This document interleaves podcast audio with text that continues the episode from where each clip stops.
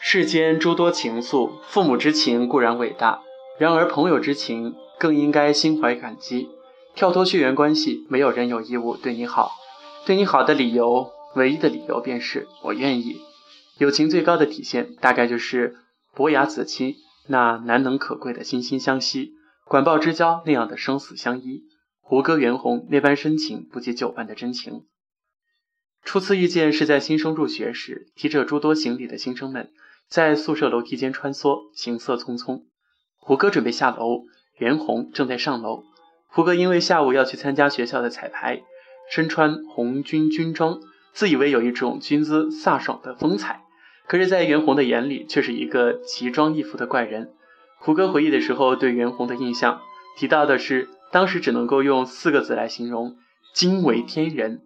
然后立马和其他同学说：“我们班来了一个大帅哥，比我还帅的。”没想到，胡歌、袁弘恰巧还住同一个宿舍，并且住对床，两个人经常睡不着，就互相看，一直看。直到看到困了为止。同一年出生，同一个星座，同一所大学，同一间宿舍，毕业后进了同一家公司，住了同一个小区。关于很多人质疑他们的友情，胡歌总是笑着说道：“好到什么程度呢？经常同穿一件衣服，同一条裤子，同一双鞋。友情最高的体现，大概就是在别人看来，你们都是同性恋吧。”拍完《仙剑奇侠传》的胡歌迅速走红，揽获无数奖项。正在事业巅峰的时候，却遭遇了常人难以体会的惨痛，也就是零六年的那一次车祸。胡歌拍摄《射雕英雄传》的时候遭遇重大车祸，身负重伤，与他同行的女助理更是抢救无效死亡。据说胡歌走前，袁弘好像预感到了什么，一遍一遍地对胡歌说着：“路上小心，路上一定要小心。”却还是避不开这次天灾人祸。经历生死一线的胡歌更懂得生命非常之可贵。经过六个半小时的抢救，身体重创，全身麻醉，脖子及右眼缝合一百多针，还需要接受右眼角植皮手术。因此，正在拍摄的《射雕英雄传》不得不停了下来。剧组却发出声明说，胡歌不来，戏不拍，郭靖只能够由胡歌来演。就这样，胡歌在病床上休养了一年。而袁弘也一直陪着胡歌，在最需奋斗的年华，袁弘整整一年都没有接戏。友情这可怕的东西，以着朋友的名义，就这样钻进你的生活，一个呼吸更深一层，等到你发现那情已经深入骨髓，一辈子无法离开。袁弘逐渐从配角走到了最美古装，演技也受到了一致好评，在更大的舞台上崭露头角。和恋人张歆艺的感情也是羡煞旁人。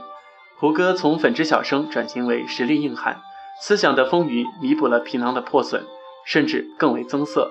有人说，分辨感情真挚与否，不是看他落魄的时候两个人如何相互依偎，而是看两个人什么都有了还坚持彼此，才是真实不掺杂质的感情。袁弘和胡歌都在演艺事业上有所成就，可彼此还是最好的朋友。这一点犹如他们年少时在星空下许下的心愿一样，无论斗转星移、世事交替，他们的友情都不会变。你还是我的大男孩，我还是你的美少年。当袁弘和张歆艺公开恋情的时候，微博热搜并不是袁弘、张歆艺，而是袁弘、胡歌承认恋情。当胡歌过生日的时候，微博热搜并不是胡歌、刘亦菲十年之约，而是袁弘。十四年的时间。沉淀的不仅仅是友情，更像是彼此的亲人。最好的友情，大概就是胡歌、袁弘这种，即使时光流转，你仍然在我身边，不曾离开。想起陈佩斯评价自己和朱时茂友谊时的一句话：“从来都不曾想起，因为永远不会忘记。”有的人错失在无情的岁月里，连再见都没来得及说，便已经离别。